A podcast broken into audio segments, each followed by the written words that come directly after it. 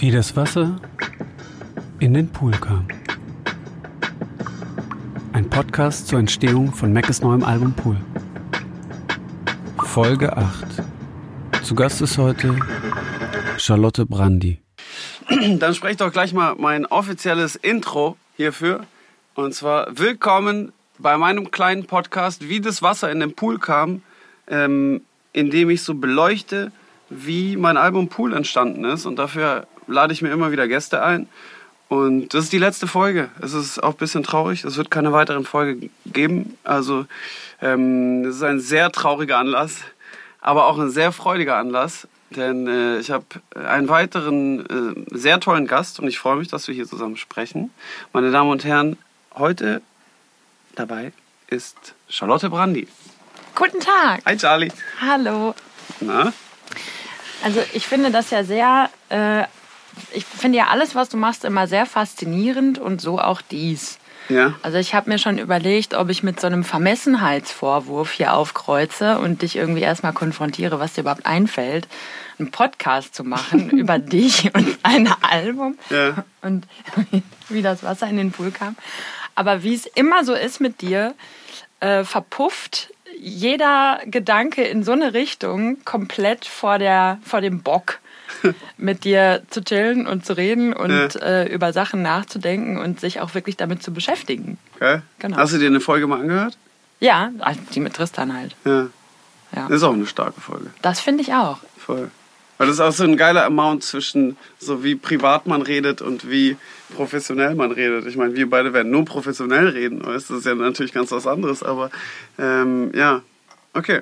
Vielen Dank, nehme ich so an. Also darf ich, darf ich den Podcast machen, ja? Bei der letzten Folge wäre auch krass, wenn du ihn mir noch so, wegnimmst. abgesprochen hättest, so weg, weggeredet hättest. Äh, nee, ich freue mich wirklich ri- richtig toll, dass ich jetzt hier bin. Und ich habe ähm, mir im Vorfeld auch dein Album nochmal angehört und äh, mir so ein paar Schnipsel rausgeklaubt. Und ich hoffe, weil ich noch nicht jede Folge vom Podcast kenne, dass die nicht schon andere Leute rausgeklaubt haben. Mhm. Okay. Ich will nur über einen Song mit dir reden. Okay. Ja, okay, aber wie machen wir das jetzt? Wer fängt jetzt an? Ich weiß nicht. Also, Dann, dann fang du an. ne, ne, also. Dann fange ich an. Ja, voll, was hast du raus? Das ist doch viel interessanter. Was hast du rausge Also, rausgesucht? also ich habe ich hab drei Aufhänger rausgesucht, die mich alle drei interessieren. Mhm. Und jetzt kannst du aber entscheiden, was dich am meisten interessiert. Schieß. Also, das eine Thema wäre Kurt Cobain Okay. Wegen einem Sample, Mhm. was du benutzt hast, was mich interessiert, wie das, ob das zusammenhängt und wenn nicht, trotzdem, wie so deine Gedanken zu dem Typen sind. Das zweite ist die Frage nach der Stoik. Mhm. Und das dritte ist die Frage nach dem etwas älter werden im Showgeschäft. Also das ist ja eine schöne Vielzahl an Themen, die wir alle mit reinarbeiten können, während wir über Swimmingpool-Augen reden. Okay. Äh, die erste will ich, will ich direkt einen Fun-Fact anbringen zu, zu dem Kurt Cobain-Ding. Wir haben Kurt Cobain das Sample geklärt bekommen zwischendurch, haben die Vinyl gepresst und dann war es doch nicht geklärt. What? Ja, und ich weiß gar nicht, ob ich das sagen darf. Vielleicht wird das rausgeschnitten aus, aus rechtlichen Gründen. Dann haben wir für die Version, die ihr digital hört, äh, einen Schauterkumpel des Produzenten Air-Dings namens Mike. Wir nennen ihn liebevoll auch Mike Cobain. Mike Patton. Das Sample nachgeschautet. Nee. Und der hat das Energielevel gematcht und so, dass es gar nicht auffällt. Für die Leute, die Vinyls haben, hört euch die Vinyl an und dann geht ins Internet und hört euch die Streaming und hört, ob ihr den Unterschied überhaupt hört. Weil Mike ist unfassbar. Beste. Ich glaube, er macht jetzt auch schon Konzerte als Kurt Cobain Impersonator.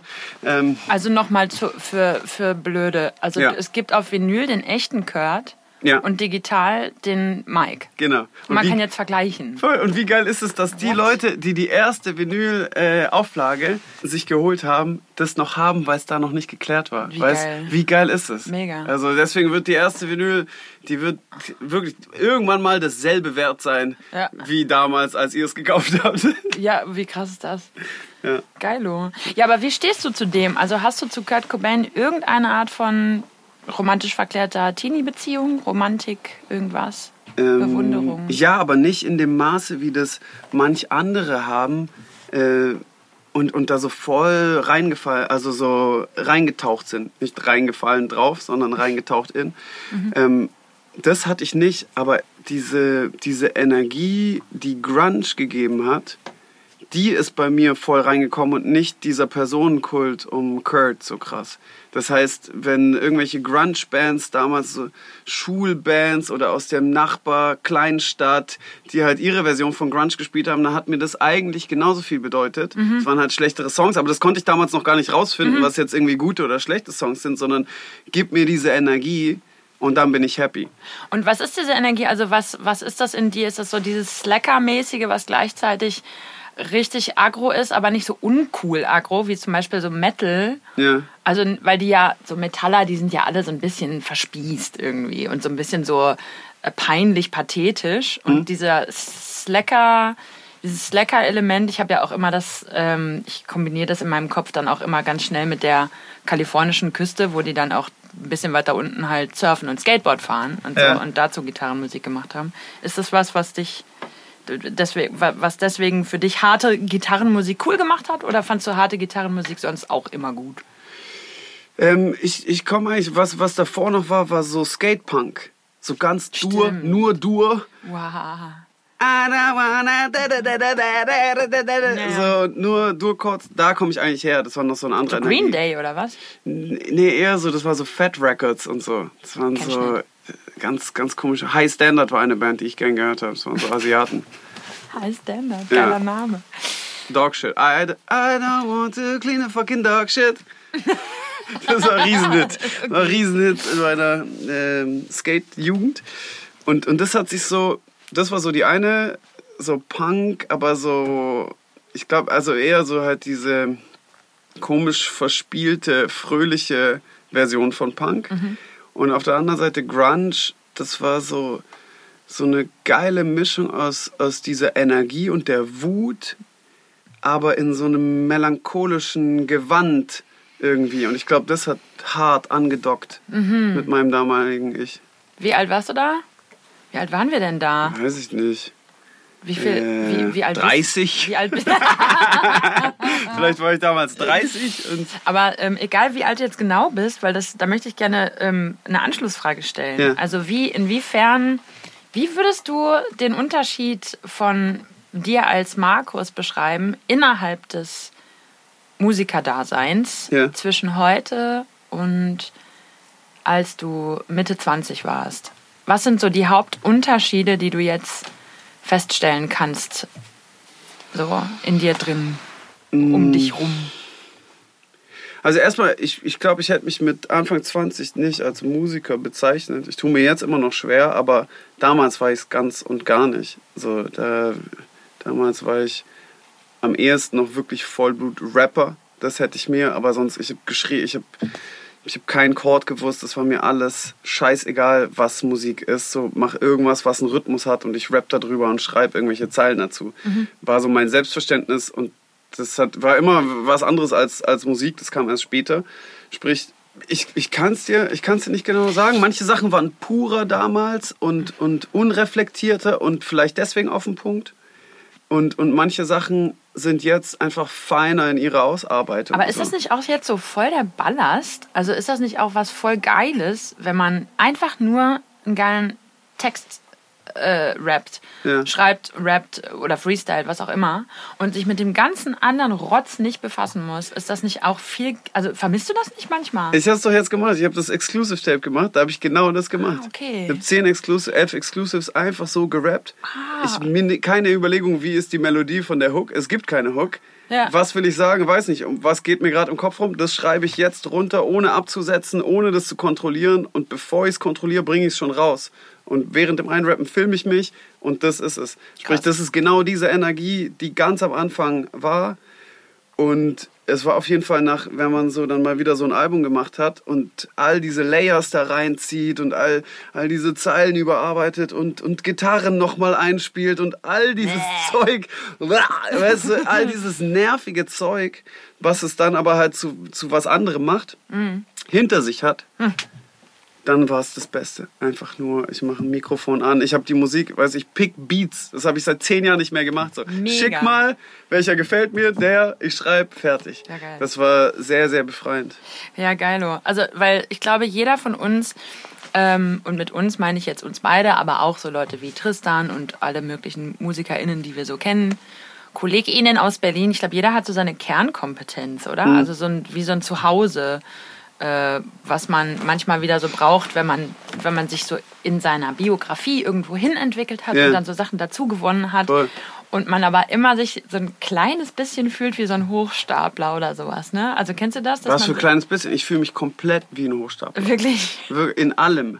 Und ich mache ja so unfassbar viele Sachen. Sachen, weißt? ja, also wenn voll. ich Videos mache, fühle ich mich wie der größte Hochstapler. Echt? Wenn ich sage, hey, ich mache den Schnitt und dann ist ein Cutter Ah. und der schaut mich so an, okay, wieso machst du jetzt den ersten Schnitt? Also weißt, bin ich der Hochstapler, der dem Typ, der das studiert hat und, und, und gelernt hat, hat sagt, nee, nee, weil ich fühle das nämlich anders und ich mache das jetzt. Ähm, ich ich finde es auch vollkommen legitim und okay, sich als Hochstapler zu fühlen.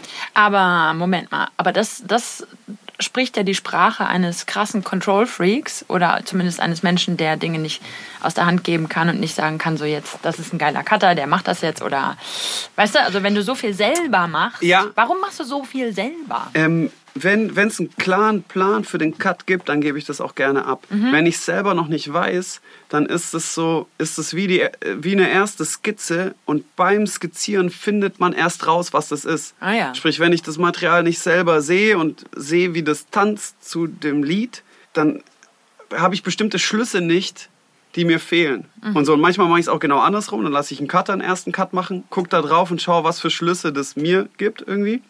Aber manche, manche Videos sind auch viel mehr so Work in Progress. Man muss erst rausfinden, was man da gerade gefilmt hat. So, man hat sich zwar alles genau überlegt, was man filmt, aber dann ist wie- wiederum alles anders und man muss das dann erst rausfinden, weil was weiß ich, man hat bestimmte Szenen nicht drehen können und so weiter und so fort. Und da, und da muss man sehr viel improvisieren und da hilft es mir zumindest manchmal, und das mag wohl auch der Control Freak in mir sein, das kurz selber zu machen, damit ich ein Gefühl dafür bekomme und dann gebe ich auch sofort alles ab und sage, hey, du machst es sehr viel feiner und sehr viel besser und guck mal, da und da würde ich drauf achten.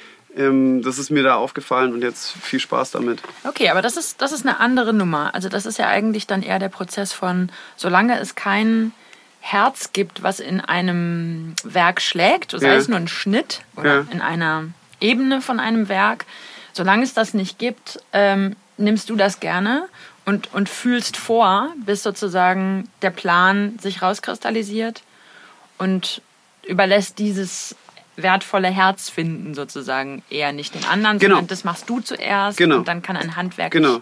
fitter Mensch das Voll. shapen. Und, und, und das mache ich auch in, in manch anderen Dingern ja rigoros. Mhm. Also wo ich wirklich sage, hey, feel free.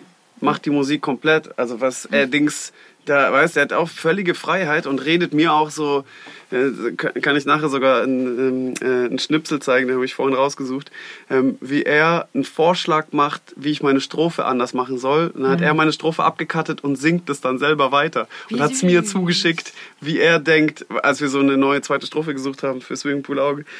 Und so, also ich, ich Und warst du da hart beeindruckt oder fandest du es so ein bisschen Nee, ich habe es angenommen und habe versucht, das so nach seinem Dings zu machen. Das war nicht die Lösung, dann mussten wir weitersuchen. Okay. Aber ähm, ich nehme das schon an und, und wenn, ich, wenn ich weiß, es ist überhaupt nicht meine Kompetenz, also dann kennst mich, also Ja, ja. weiß ja selber, Ja, ja. wie oft ich dich herhole zum Singen oder Tristan für Gitarren oder andere Leute, die halt bestimmte Sachen wirklich sehr gut können. So, und, und da maße ich mir auch nicht an zu sagen, guck mal, ich habe es mir jetzt überlegt, wie du es machst Mhm. und jetzt mach mal so, wie ich denk. So funktioniert das nicht. Nee. Sondern da sage ich, hey, ich finde das geil, was du tust und ich habe eine Idee, die sich so anfühlt, als ob sie in die Richtung geht. Kannst du ein, einhaken und wie geht's weiter? Mhm. Lustig, weil ich habe gerade aus unerfindlichen Gründen eben diese Kurt Cobain-Phase Mhm. und gucke mir auf äh, YouTube alte Interviews von Nirvana an. Und so auch gestern. Und da haben die erzählt von dem Videodreh zu In Utero. Was war es? Heart-Shaped Box? Ich weiß es Mhm. nicht. Vielleicht auch noch ein anderes. Ähm, haben die überhaupt da mehrere Videos gemacht? Ich weiß es nicht. Jedenfalls hat Kurt Cobain erzählt, dass er Anton Corbijn, also der ja super berühmte Fotograf und Künstler, ähm, die haben erst so erzählt, dass sie mit dem zusammengearbeitet haben, dass der das Video mit denen gemacht hat. Und dann hat der Interviewer gefragt, und von wem ist die Imagery? Und Kurt so, 100% me. Und dann hat Kurt, dann kam nämlich die Wahrheit ans Licht, nämlich dann meinte Kurt so, ja, um ehrlich zu sein, hatten wir ein Falling Out mit dem, weil er behauptet hat, dass ein paar von diesen Bildern, die ähm, gezeigt werden, dass sie von ihm, ihm sind, aber die sind absolut von mir. Und er sagt, I swear to God, I swear on the Bible und so. Und das finde ich super krass, dass jemand wie Kurt Cobain, der ja relativ neu in der Szene war sogar noch zu dem Zeitpunkt, sich einen ultra krassen anderen Künstler als nur Ausführenden schnappt. Also, hast du sowas schon mal gemacht? Nur ausführend und dass ich da Also so wie wie... ein Dompteur, Diktator oben drauf sitze Ja. und, und das so durchpeitsche, was ich haben will. Ja, genau, aber dann so jemand krasses. Genau, also, das, nee, wenn, wenn ich jemand krasses dazu nehme, dann will ich auch den Input von jemand krassem. Ja, Und in bestimmten, manche Sachen peitsche ich trotzdem durch ja, und sage, nee, meine Vision, also in, in manchen Sachen ist da trotzdem so eine Kante und so eine Härte drin, aber eigentlich ist da die Marschroute, hey, ich suche dich aus dafür, weil ich das großartig finde, was du tust. Ja. Und jetzt lass schauen, wo wir andocken. ja. Dass das genau nicht, nicht der Fall ist. Und für die Sachen, wo ich überzeugt bin und weiß, was ich will, Brauchst dann suche so ich. Leute, ne, dann suche ich Leute, die das einfach umsetzen. Verstehe. Ja. Verstehe. Verstehe. So, so zum Beispiel mit äh, Monika Menes, die die Videos Swimmingpool Augen und Stoic und Grandessa jetzt gemacht hat und mit der ich Grille gemacht habe für die Orsons und Schneeweiß für die Orsons. Ähm, da war ich einfach Fan. So war ich Fan von ihrer Arbeit. Die hat so Fashion-Zeugs gemacht und so. Und da war es ganz klar, ey, wenn wir zusammenarbeiten, ähm, dann will ich genau das, was du machst. So. Und ich glaube, das passt recht gut zusammen. So mit, also erst mit den Orsons, weil sie auch so was sehr Cleanes hat und so. Und eigentlich auch diese Räume immer so gebaut hat, so wie, wie ich das für die Orsons gemacht habe. Und dann hat man sich da voll getroffen und dann habe ich so, feel free. Cool. Ja, das ist eine super geiler. Bildsprache für dich und euch. Voll. Und jetzt Super. mit Swimmingpool-Augen auch nochmal dieses komische 70er-Haus und so. Und ähm, was das alles wäre, minus dem, was, was Monika da reingibt, was diese ganze Klamottenwelt, weiß, ohne dieses Styling, ohne die, diese Details, wenn ich das hätte machen müssen, das Ja. Styling, Ja. dann wäre das uiuiuiui, das, es wäre ein, ich sag mal, anderes Video geworden. So. Und das funktioniert nur, weil es so, so eine stimmige Welt ist, die sie bauen kann. Und da gebe ich mein Zeug rein, so. Und, und wir sprechen alles auch ab, was da einzeln ist, aber das ist alles. So, ich Das passt halt. Ein Ich Match. da gar nichts. Ja, super. Das ist super. Und aber jetzt noch zum, zu meiner letzten Frage. Ja. Was, was, warum Stoik? Also Warum was, Stoik? Ja, was, was meinst du mit diesem Wort? Bezieht es sich auf die philosophische Ja. Richtung der Stoa? Ja, Stoa. Ja, Mhm. da kommt's her. Und ohne da jetzt zu tief und zu klar das alles erklären zu wollen, aber er trägt so einen Anzug aus Stoik und stoisch ist ja dieses, äh, man sucht die Zufriedenheit aus sich selbst und, und schafft es alles aus sich selbst. Und das ist das, was er sich anzieht. Der ist kein Stoiker in dem Song, sondern der hat nur einen Anzug daraus an. Und das ist seine Art, zu cool zu sein, um wirklich da zu sein oder Gefühle zu zeigen. Und sie hat ja genau das andere. Grandezza oder so ist ja so, so ein exaltiertes, genau, so ein Drama, so ah, alles raus. Ja. Und das trägt sie auch nur als Kleid. Ah, ja. Sprich, beide sind ja eigentlich ganz normale Personen. Mhm. Sie haben sich nur so verkleidet. Und so empfinde ich oder empfand ich diese, diese Momente, wo man so jemand kennengelernt hat, wo man so Date Nights, wo man One-Night-Stands oder so ähm, hatte. Und, und beide so sich genau sowas überwerfen, damit ihnen nicht das Herz rausgerissen wird für so eine Nacht. So, aber die sind ja trotzdem darunter, weißt Anwesend. Trotzdem merkt man in der einen Minute, hey, finde ich die Person vielleicht doch richtig cool? Will ich doch vielleicht mit der äh, im Alter auf der Veranda sitzen, im Schaukelstuhl und, und ist es so für eine Sekunde, denkt man es ja trotzdem manchmal. Und deswegen hat man diesen Anzug drüber, dass das nicht alles durchscheint. Deswegen ja, es ist Stoa. Cool, sehr gutes Bild. Also, ja, kann ich total was mit anfangen. Dass man sich immer irgendwas Ne, dass ich andere Leute, ich natürlich nicht. Nein, nein, nein, du Leute. bist immer Ich bin pur. one-on-one, pur, Charlie, what you see is what you get. Aber andere Leute ziehen sich immer irgendwelche solche. Das finde ich überhaupt eine gute ähm, Imagery, die zieht sich auch bei dir durch mit dem Menschenkostüm. Das Mhm. fand ich, das ist mein Lieblingsbild von dir. Hilfst du mir kurz mit meinem Menschenkostüm? Ja. Das ist einfach toll. Wirklich. Glückwunsch. Danke sehr. Bitte. Es kommt ja auch irgendwo her, das Bild. Ich habe mich oft wirklich wie ein Alien gefühlt. So.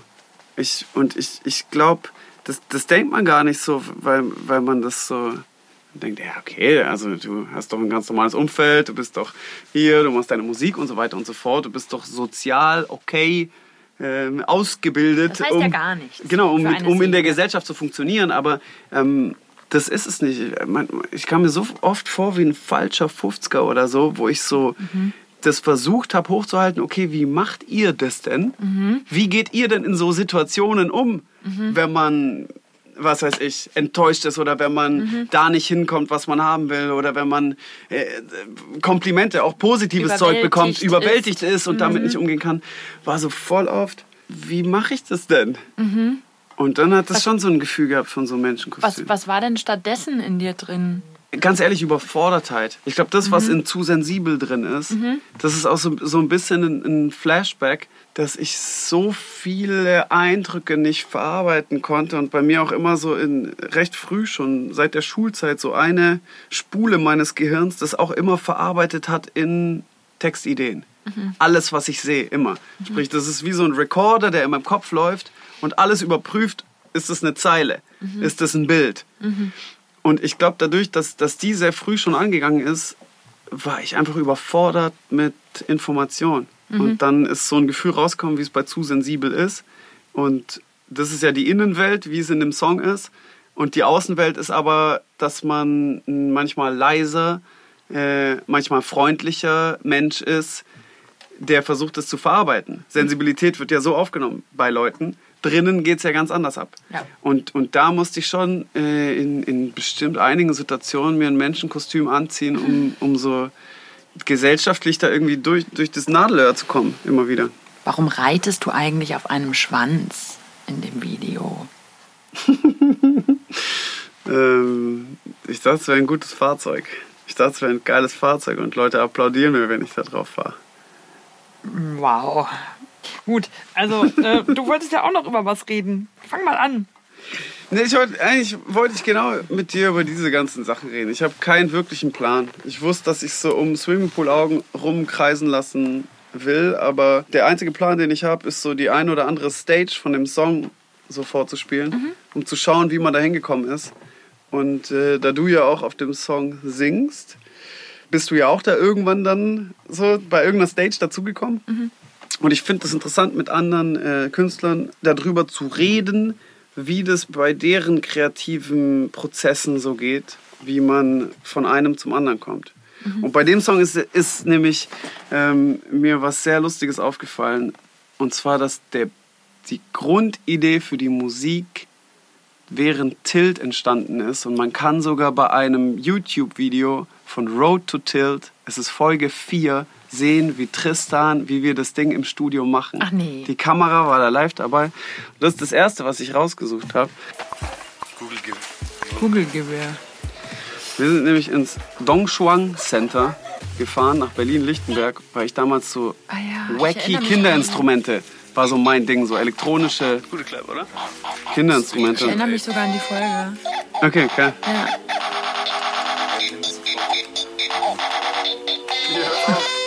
Und da habe ich dieses Instrument gekauft. Ja. Was kostet das? Die sind 8 Euro. Ich nehme es für 5. Genau, ich skippe mal, dann kommt jetzt Leute, wir müssen nicht den ganzen Teil angucken. Dann sind wir von dem Dongshuan Center ins Studio gefahren. Riverside Studio damals, Berlin.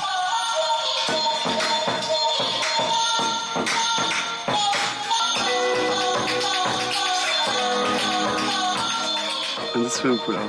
Ach nein. Und damals war es noch eine Abtempo-Nummer. Und der Beat lag. Und ich wollte ihn für Tilt eigentlich noch machen. Ja, ich wollte ihn für Tilt. Mhm. Dank diesem Scheiß. Rausgehen. Hast gehört? Äh, ich wollte den für Tilt machen, hatte den Beat lang rumliegen. Er hieß Gossip, hieß der Beat erst. äh, und ich wollte ein Lied über Gossip machen, zweiten Teil. Ähm, und dann habe ich damals ein Lied über diesen Abtempo-Beat versucht. Und das ist das nächste, was ich dir vorspiele. Und zwar habe ich über diesen Beat ein Lied gemacht. Es hieß, die Skizze hieß Paris oder Souvenir.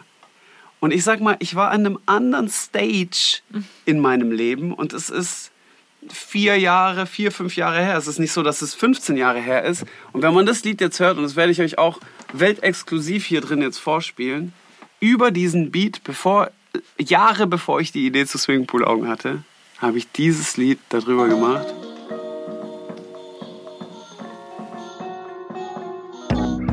Wie soll ich, wie soll ich, wie soll ich, wie soll ich, wie soll ich dieses Lied beginnen? Vielleicht damit, dass alle um mich rum, um mich rum, um mich rum, um mich rum, um mich rum gerade eine Familie gründen. Aber ich müsste, ich müsste, ich müsste, ich müsste, ich müsste, ich müsste dafür erstmal meine Liebe finden. Yeah. Sie sagen mir, Paris sei die Stadt der Liebe. Also muss ich nach Paris verschwinden. Yeah. Meine Liebe finden, ich will wieder nicht dort meine Liebe finden, oder? What? Sieht mich nur niedlich grinsen. Sagt meine Lieblingshände, sagt meine Bibelhände. Aber weil ich meine Liebe finden. Auch geile archaische Trommeln im Hintergrund. Yeah.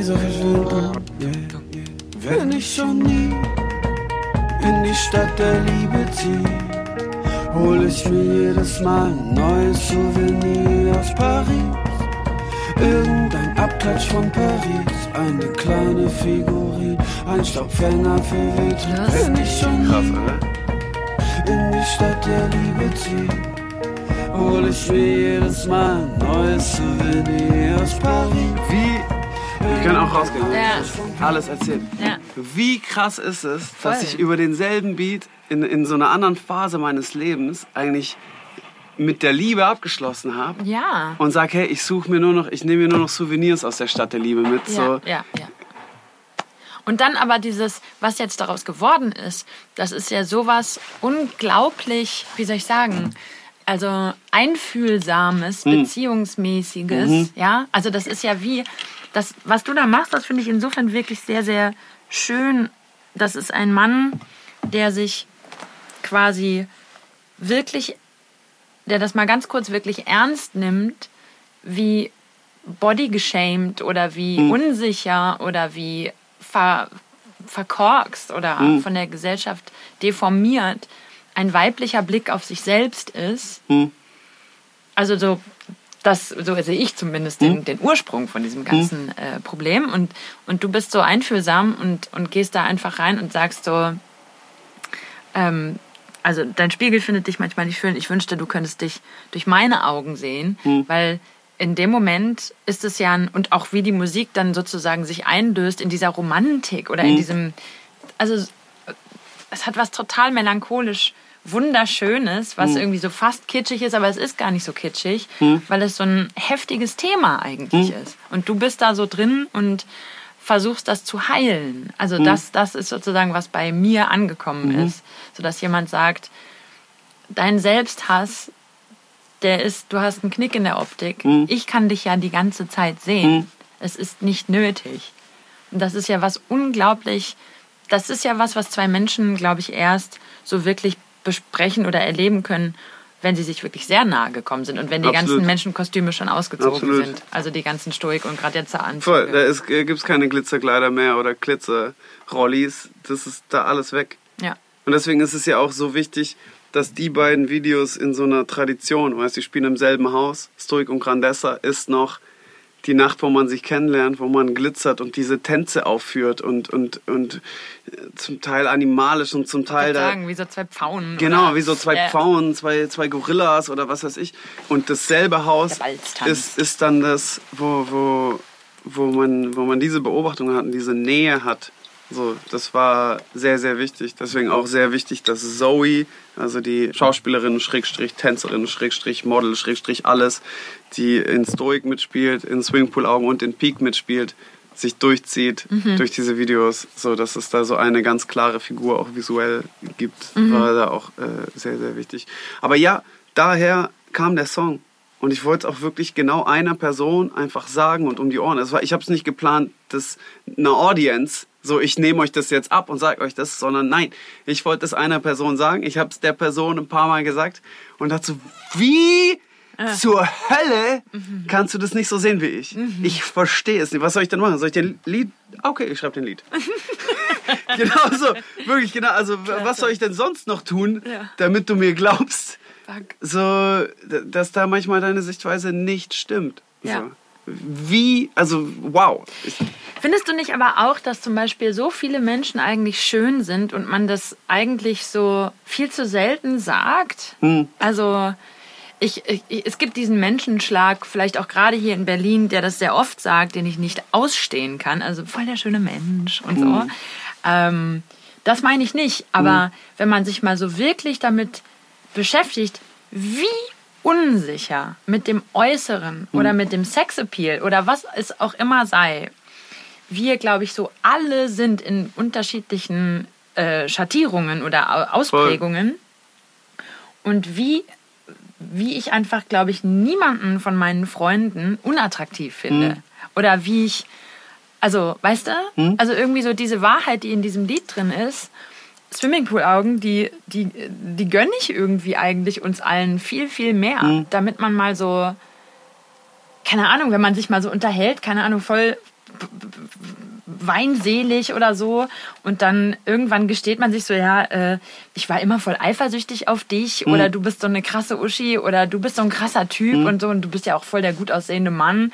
Und man das dann mal so hört von so Leuten, die man vielleicht selber total beeindruckend findet oder total flashig findet oder sexy findet. Ähm, ich finde, dann rückt plötzlich so in einem Gespräch mit zwei Sätzen die ganze Welt in eine andere Perspektive absolut. haben wir das Gefühl, weil es so fast wie tabuisiert ist, dass wir den Umgang damit verlernt haben, so dass man jetzt denkt, okay, was ist dahinter für eine Agenda? Also was für einen Hintergedanken hast du, wenn du mich Genau, schön ja. nennst? Voll, willst du mich Ja, abchecken? Genau, willst du mich abchecken? Ja. Was willst du von mir? Voll. So. Komisch eigentlich, ne? Weil da ist doch eigentlich noch eine riesen Lücke dazwischen. Es, genau, es ist, es ist ein Riesengap. Es ist auf der einen Seite dieses hochgezüchtete Schönheitsideal und, und diese ganze Werbewelt und diese ganze äh, Instagram-Geswipe, wo jeder nur das perfekteste Bild und so. Also äh, dieses Ding. Und dann ist ganz unten im Tal ist so das, ähm, ich stehe auf und habe keinen Selbstwert. Und man denkt immer nur, dass man da springen muss dorthin, aber es ist ja ein ganzer Hang dazwischen, auf dem man sein kann. So. Ja. Man denkt, man müsste da hinfliegen oder hinspringen. Ja. Aber das, aber das ändert sich ja auch gerade. Also gerade ähm, Körper werden Gott sei Dank gefeiert, die früher nie gefeiert wurden. Also Zellulite werden äh, gefeiert, äh, dicke Menschen werden gefeiert und Menschen aller Couleur und alle Geschlechter und Behaarung, Nichtbehaarung. Also diese äh, von uns noch, glaube ich, mit der Muttermilch oder in unserer Pubertät uns so reingeprügelte Ästhetik, die weicht sich Gott sei Dank auf und die wird jetzt sehr, sehr, sehr viel spektraler und mir macht das teilweise sogar so richtig Gänsehaut. Also ich weiß noch, als diese allererste Dove ähm, Bodylotion Werbung überall hing mit den normalen Frauen in weißen Slips. Das waren einfach normale Frauenkörper und das war das erste Mal. Ich glaube, das war vor über zehn Jahren. Ich weiß nicht, wann das war. Und äh, ich habe fast geheult. Also das war wirklich, das hat für mich als ähm, auch Frau mit so einer Essstörungsvergangenheit voll krass viel bedeutet. Also das, das hat wirklich eine, eine große Macht und deswegen klar, man könnte jetzt aus so einer super feministischen Sicht, die möchte ich jetzt auch irgendwie nicht äh, aussparen, kann man natürlich auch sagen, ähm, Swimmingpool-Augen, netter Song, voll lieb von dir, Ja. aber du bist natürlich der männliche Blick. Ja. Also das ist sozusagen, für eine gute Feministin darf das nicht nötig sein, dass Ja. ein Mann ihr das sagt, sondern man muss das aus sich selber rausholen. Finde ich auch, finde ich aber auch beides. Also ich finde, beides kann nebeneinander total konfliktfrei her existieren. Also man kann sich darin üben, sich selber zu lieben und neue Bilder zu finden, nach Ja. denen man plötzlich einfach wirklich wunderschön ist, so wie man so ist. Ja. Und gleichzeitig, what's wrong, wenn Meckes das einer Frau oder einer Person Ja. äh, sagt, sodass sie das versteht. dass durch deine Augen diese Person einfach hammerschön ist. Ja. Fertig aus. Ja, ich, ich finde da auch, der männliche Blick ist da der verliebt männliche Blick. So, und das macht den Unterschied. So, und das, das stimmt. Und verliebt sein ist ja auch was anderes als ähm, geil sein oder dominieren wollen oder Verliebtheit hat ja so ein bisschen was Ausgeliefertes sogar, Hm. oder? Also du, wenn du verliebt bist, dann bist du ja auch umgehauen. Also dann bist du nicht Voll. in der dominanten. Nee, nee, nee, nee, nee, nee, nee. Man wäre es trotzdem gerne, aber man ist es überhaupt nicht. Man ist der größte Gössel. Gössel? Ist das Gössel- nicht ein Bier? Nee, Gössel ist ähm, so von, das habe ich vor kurzem erst in dem Kinderbuch gesehen. Gössel? Äh, dass Gössel die männlichen Küken von Gänsen sind. Und die werden so genannt. Und ich kenne das noch als so, äh, im Schwabenland war das immer so, was ist denn das für ein Gössel? Das war so, so, ein, so ein beleidigender Begriff. Grüße raus an alle Schwaben, die schon mal jemand Gössel genannt hat. So ein Gössel. So. Das ist so ein Gössel. Und äh, genau, man fühlt sich halt wie so ein Gössel. Du sagt man eigentlich noch Lauch im Hip-Hop? Weiß, ich weiß, ich bin nicht der up-to-dateste, was man noch sagt, was nicht. Da war unsere Sprache immer so eine eigene und wir haben nur ein paar Ach so. Sachen übernommen. Achso, na gut. Was ich äh, aber noch neben Lauch sagen wollte, war, dass ich, dass ich ja auch finde, bei dem Song sind die, die einzig direkten Zeilen sind ja genau der Refrain, die auch nur diese zwei Zeilen haben. So. Und der Rest driftet ja ab in, entweder kann man es als was Fantastisches sehen oder aber in halt in Beobachtungen über die Person und es hat ja gar nichts mehr mit Aussehen, mit Body zu tun, Mhm. sondern nur noch mit Handlung, mit Tun, mit Ideen, mit was Seele drinnen, Ende, mit oder? genau, mit Seele und mit Charakter. Ich glaube, ich habe die erste Strophe und den Refrain, der kam so. Mhm. Auch diese, diese komische Form, die mir erst sehr untypisch war, dieses als Kind, da da di, ra da da da da da. Ich habe sehr viel französische Musik gehört und, und wahrscheinlich kam es deswegen. Guck so mal, und die. Ur, die Urversion war über Paris. Das ist ja lustig. Crazy, gell? Ja. Vier Jahre davor. Aber noch mit so einem normalen Rap-Dings. Krass. Mensch, krass. Voll. Und dann, dann kam diese Melodie und auch die Zeilen kamen mit der Melodie gleich. Das Kind wollte sie erfahren, bei wie viel Grad, an welchem Punkt, wenn man sie biegt. Lineale brechen. Mal, ich glaube, ich hab's sogar. Hab ich das nicht auch?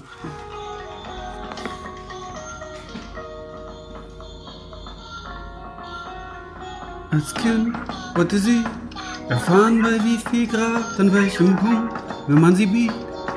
Die Lineale brechen und gerade Linien haben sie nie so interessiert. Das Paradies ist aber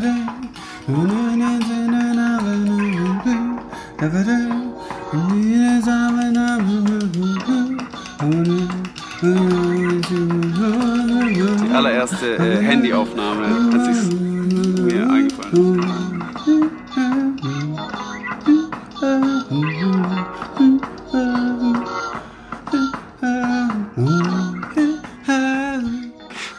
Was man so macht.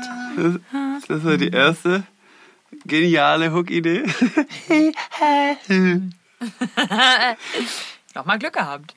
Ja. Manchmal muss man, muss man ein paar Sachen länger suchen. Und dann war mir klar, okay, ich, ich will diese Beobachtung und so. Und ich hatte sehr viel Zeilen notiert, sehr viel Sachen beobachtet und, und habe das dann so zusammengebaut zu dem Song. Und dann kam aber so ein zwischenzeitlichen Punkt, dass ich mich gar nicht getraut habe, das so zu singen. Als Kind wollte sie erfahren, sondern dachte so, ah, ich komme mir doch, wow, das tue ich jetzt so, als ob ich Franzose wäre oder hä? Und dann habe ich es gerappt. Dasselbe Ding. Warte mal. Können wir auch kurz reinhören?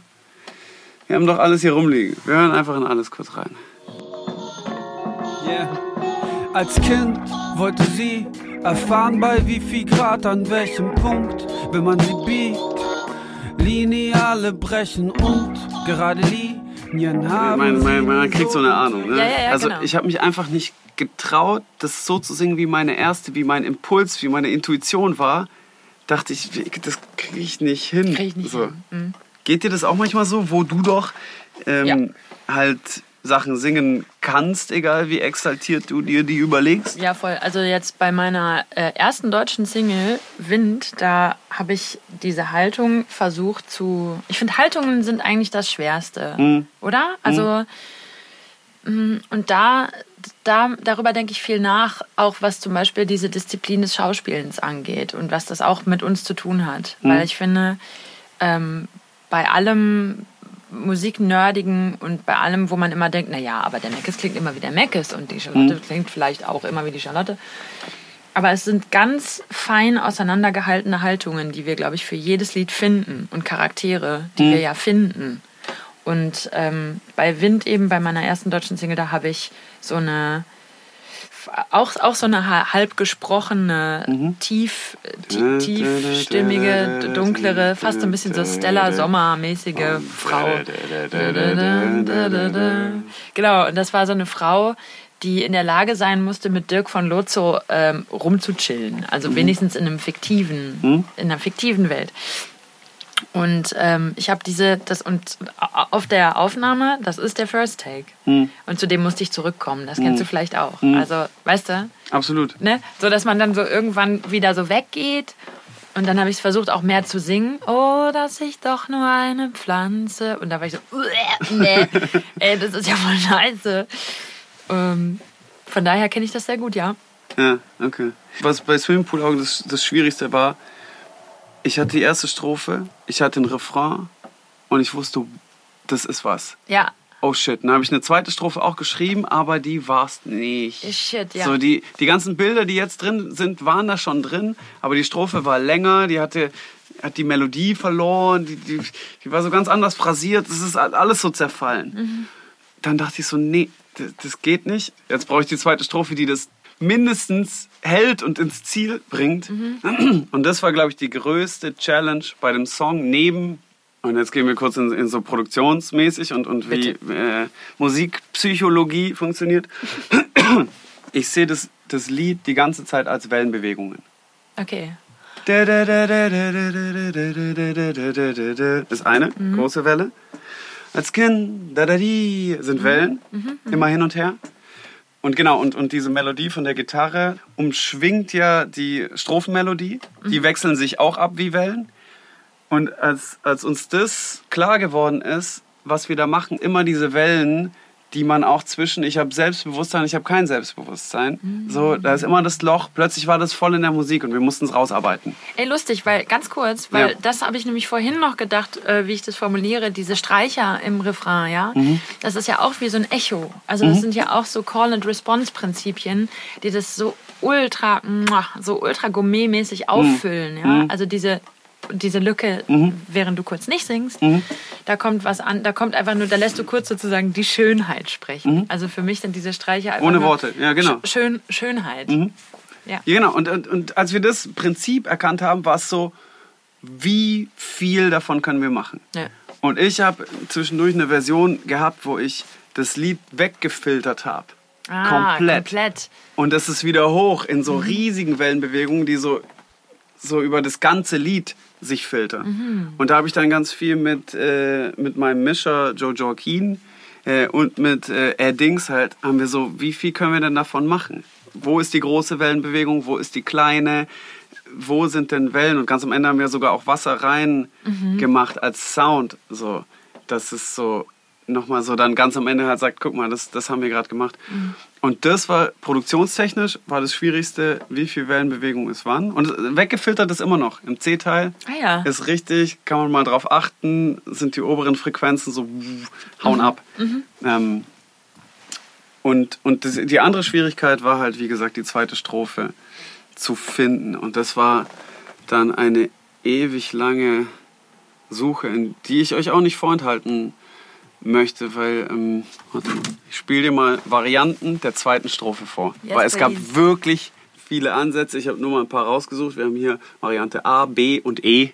A, Es B und E. Und wo sind C und D? die sind da auch. Ich will euch jetzt nicht nerven Okay. mit allen Varianten, die es gibt. Wir steigen ein mit Variante A für die Hook 2. Äh, Strophe. Das ist die zweite Strophe. Ja. Als Kind war der, den sie mehr als alle Wertsachen liebt. ein kleiner Bär.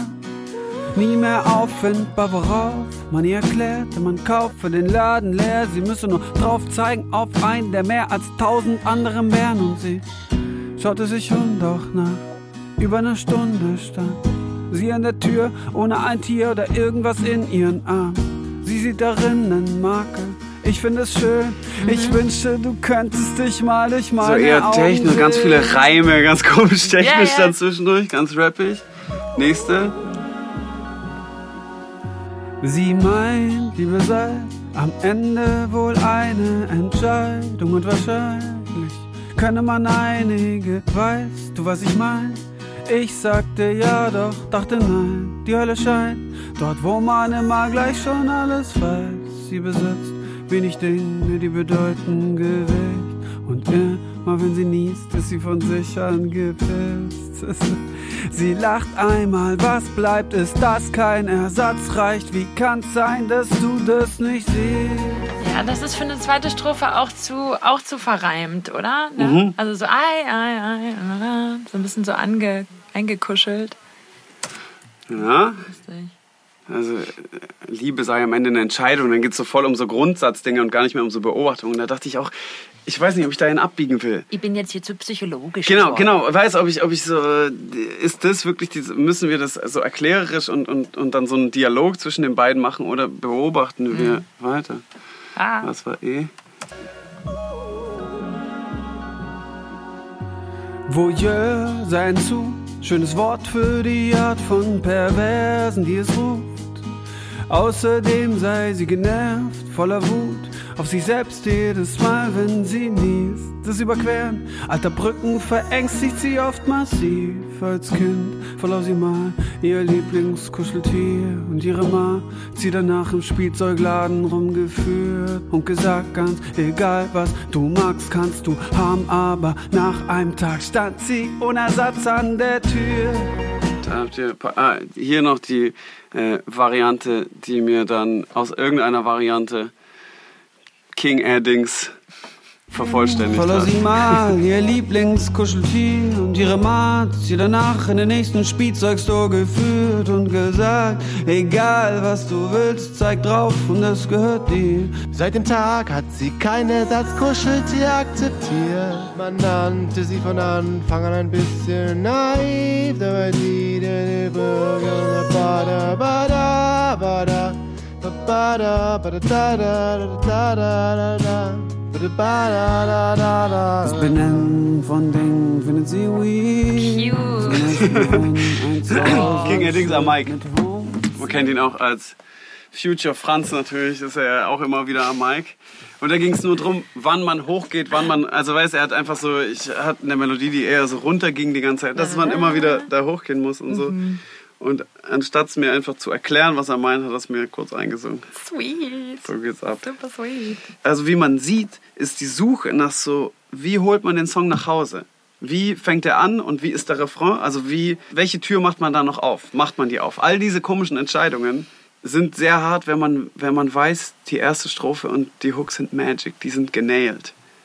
Wie, wie geht's dir da? Schreibst du oft aus einem Guss? Hast du, wie, wie oft überarbeitest du? Wie, gibt's da so eine Marschroute oder ist es jedes Mal anders?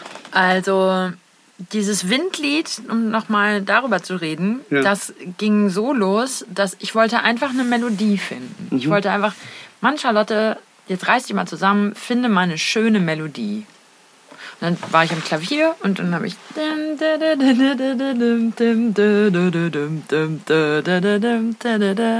was tatsächlich ja auch sehr viel so Mittelalter und Irish Folk äh, Kacke atmet, die ja in meiner DNA leider beide unabtrennbar mit drin sind und ähm, Besonders viel Mittelalter. besonders viel Mittelalter. Ähm, nee, wirklich. Und ähm, genau, dann habe ich diese Melodie gehabt, dann habe ich mich sehr gefreut und dann habe ich einen Text gefunden. Ich schreibe nämlich die Texte meistens so separat. Also ich muss immer so Gedichte oder Texte schreiben, um Dinge zu verarbeiten. Ich glaube, wie du auch. Also und dann habe ich so ganz viele Word-Dokumente oder auch Zettel.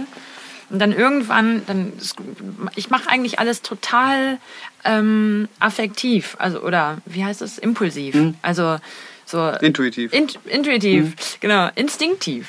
Ich äh, gehe durch Word-Dokumente und gucke so, ha, ha, Metrum, hm, passt ungefähr, okay, nehme ich mal. Und dann ähm, habe ich Liebe ich auch. Hab ich das- ich liebe diese weißt du? Zufälle. Ich guck mir das mal durch und höre die Melodie im Ohr und jetzt äh, verändere ich wieder alles und schau einfach, was passt. Ja, genau. Ich das.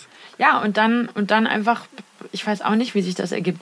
Also bei mir ist das auch immer, ich glaube, darüber hast du auch mit Tristan schon gesprochen. Also das, die, die Sache ist irgendwie größer als ich oder stärker als ich.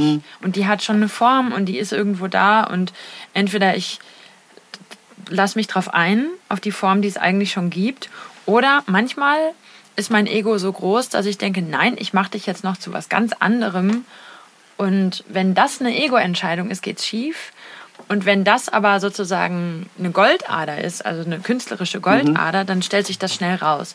Beispiel, Markus. Also ich habe letztens auch äh, eine Doku, die es, glaube ich, gerade auf Arte gibt, über Amy Winehouse äh, angeguckt und Mark Ronson ähm, zugehört, wie er mit Amy gearbeitet hat. 2000, wann war das? Sechs oder fünf oder so? Kein Plan. Genau, also und ähm, Amy war halt auch so eine Uschi, die sind irgendwie über die Straße gelaufen und er hat sie so ein bisschen ausgefragt, wollten sich kennenlernen, so, wie war das denn damals bei dir ähm, mit deinen Eltern? Und sie so, ja, mein Vater dies, das. Und übrigens, äh, die wollen, dass ich in die Rehab gehe, aber ich so, nee, nee, nee, nee. Und er so, hm, das klingt irgendwie That's lustig. song right there. Ja, genau, das klingt irgendwie lustig. Komm, wir gehen ins Studio. Und dann haben die das einfach reinge, reingezimmert. Und dann war das, und dann haben die das, was du auch machst. Also die haben sowas gesehen, irgendein Glitzersteinchen und haben die Lupe gesucht, mit der man das ganz groß machen kann. Und dann haben die das Glitzersteinchen zu einem riesen Klunker ausgebaut. So nach und nach. Aber ja, ist das dann sozusagen, bist du Amy Winehouse und der er Dings ist Mark Ronson? Äh, oft, oftmals ist, ist allerdings wirklich Mark Ronson so ähm, Ohne textmäßig gar nicht so sehr, aber ich finde, der hat das richtige Gefühl, was real ist und was nicht. Das checkt der 100 Pro. Der Was hat das, ist denn real? was, was echt, was ich denke noch, das war intuitiv und so. Und der sagt, hey, du, du willst da irgendwas, Ach ja? du willst da irgendwas erzeugen oder so. Interessant. Und ich gucke es mir an und sage, okay, stimmt. Der hat da wirklich ein sehr feines Gefühl.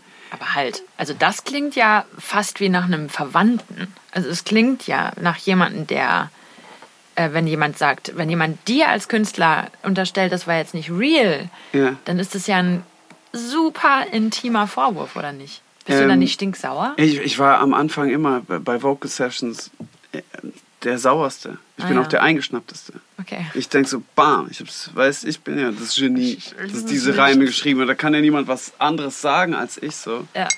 Und wenn dann so, und der macht es ja nicht so, der wird es nie übergriffig machen. Der macht es immer nur erst, wenn ich frage oder so. Weißt, der ist so ganz ruhig und so. Und dann ist so, ähm, der war schon gut, willst du noch mal einen machen?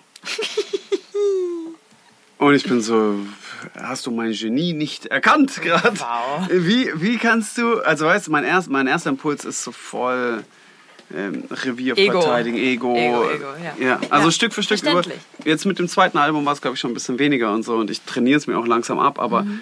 mein erster Impuls ist voll auf so geballte Faust. Ja, krass. Und fünf Minuten später bin ich dann erst, okay, du hast recht.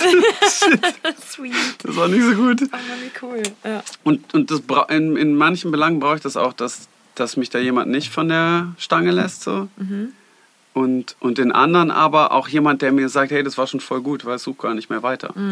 Und, und das haben, manche Leute haben das so, dieses Rick Rubeneske Talent halt auch voll, voll klar und da so eine, so eine ganz gesundes Gefühl mit anderen dazu. Und ich glaube, das reicht mir auch schon an Einblicken, an so Schnipseln in den Song. Das, das waren so die, die Schwierigkeiten. Welche Tür machen wir noch auf textlich? Und dann sich dafür entscheiden, zu entscheiden, nee, wir lassen alle zu und, und machen weitere Beobachtungen. ja. Und, und zeigen den Charakter mehr. Ja. So. Und der, der C-Teil, das ist vielleicht noch ganz interessant, der war ein Freestyle bei der ersten Aufnahmesession und ich habe ihn nie wieder verändert. Ach, Ich weiß geil. nicht mal, was ich. Ich kann es auch nicht reproduzieren. Ich habe es jetzt ein paar Mal live gespielt. Immer wenn der C-Teil kommt, denke ich, keine Ahnung, was ich da sage. Sie versucht immer zu tauchen, immer zu tauchen, immer in den Augen schwimmen und kraulen. Das war alles so gefreestylt. Ich werde es nie wieder herstellen können. Da haben wir auch so zwischendurch gesucht und gedacht, okay, was können wir für ein C-Teil und sind nochmal abgebogen und so. Und dann sind wir einfach so, hey, das war doch ein guter Impuls. So, das macht doch alles richtig. Ich mag auch, dass es dann so ein Beat erst da reinkommt und das so kurz eine andere Gestalt annimmt und dann wieder zurückfindet. Äh, das finde ich irgendwie sehr gut. Ja, weil das ist doch sozusagen dann das Bild dafür, wie man sich als erwachsener Mensch dann durchschlägt, oder? Also so, wenn man, wenn man die, diese Unschuld der Kinderzeit hinter Ja. sich hat, wo, über die du ja vorher irgendwie und, und nachher erzählst, so nach dem Motto, die Schönheit dieses Menschen, äh, die fängt wo ganz anders an. Also die fängt viel vorher, Ja. bevor diese Frau als Frau bewertet Voll. wurde, fängt die Schönheit dieser Frau schon an. Voll. Und das ist dieses Kind, was du beschreibst. Und dann, ähm, also sie versucht immer zu tauchen und diese, diesen, äh, ich habe das so verstanden, so als, da ist sie wieder heute, also da ist sie dann schon erwachsen. True.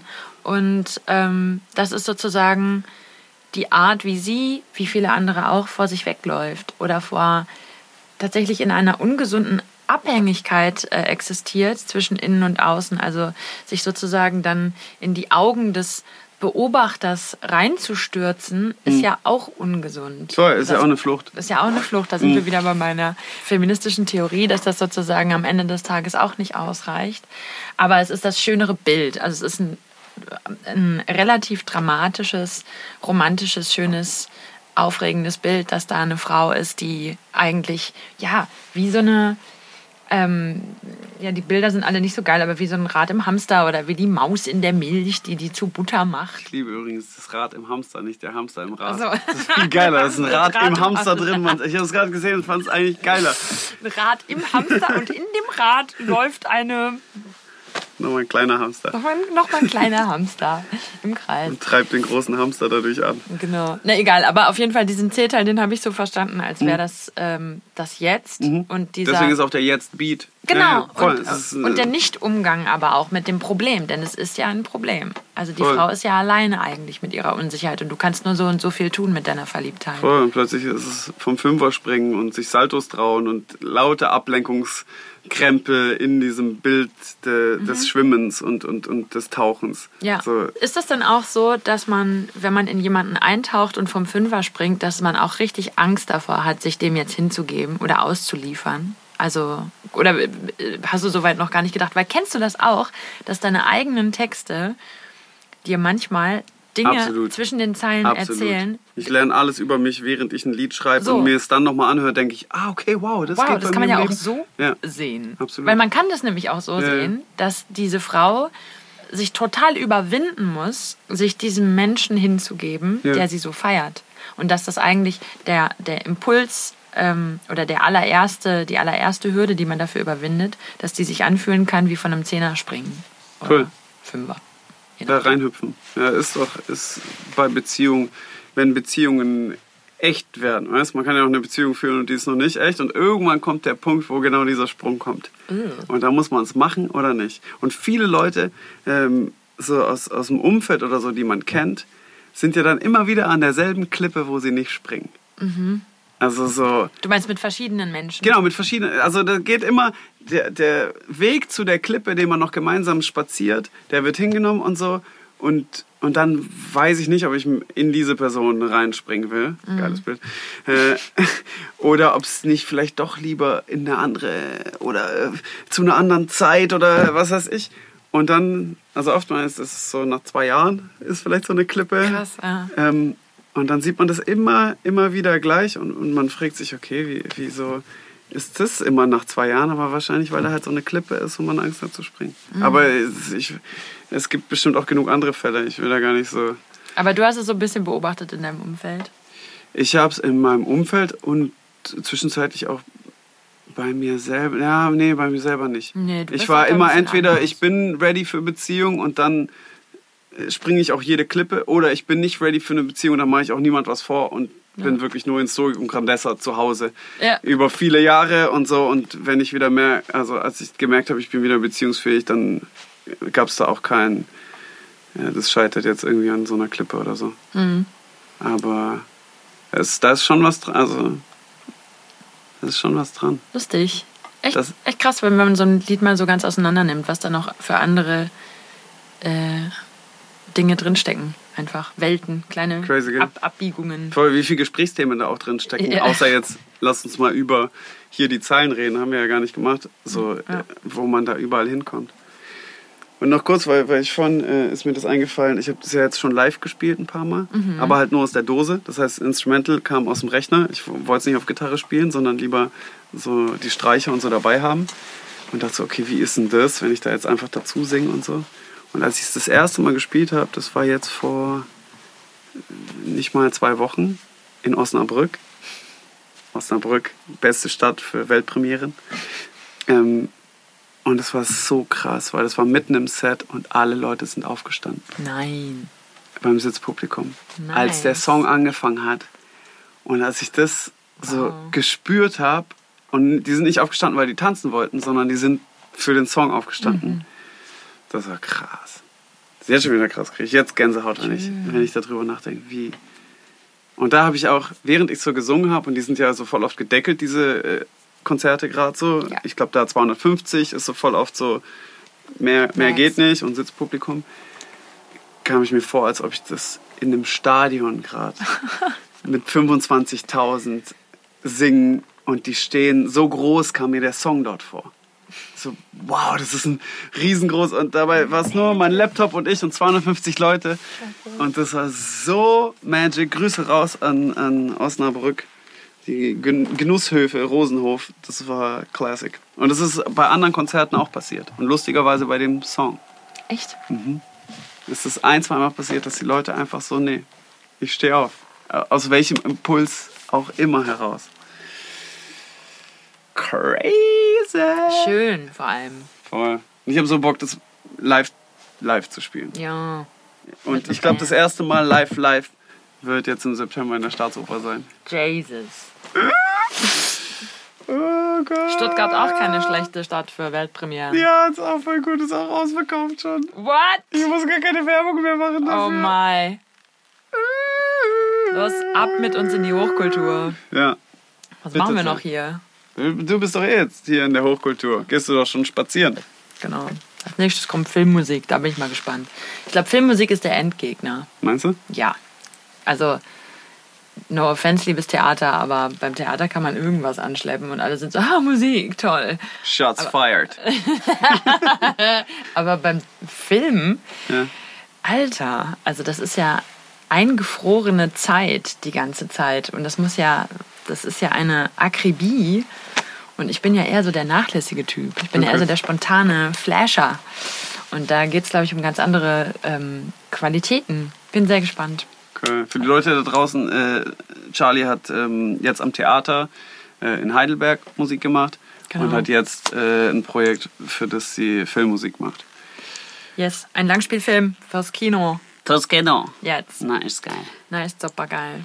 Ja, Mensch. Ja, das ist doch schon, oder? Das war doch jetzt eine runde Sache. Also mehr müssen wir nicht reden. Super. Ich fand's sehr schön. Danke, dass du da warst. Danke, dass ich hier war. Danke, dass äh, ihr zugehört habt da draußen. Das war, wie gesagt, die letzte Folge für Wie das Wasser in den Pool kam erstmal. Ja, Dankeschön, dass ihr zugehört habt. Ich hoffe, ihr konntet damit was anfangen. Dankeschön auch an meinen Sponsoren. Ich sag's auch noch ein letztes Mal, es ist Thomann. Thomann sponsert meinen Podcast. Alter, you did it. I did it, weil das ist nämlich geil. ich habe dort geil. immer alles bestellt. Macht ihr das gerne auch. In diesem Sinne, Dankeschön, dass ihr da wart. Und tschüss.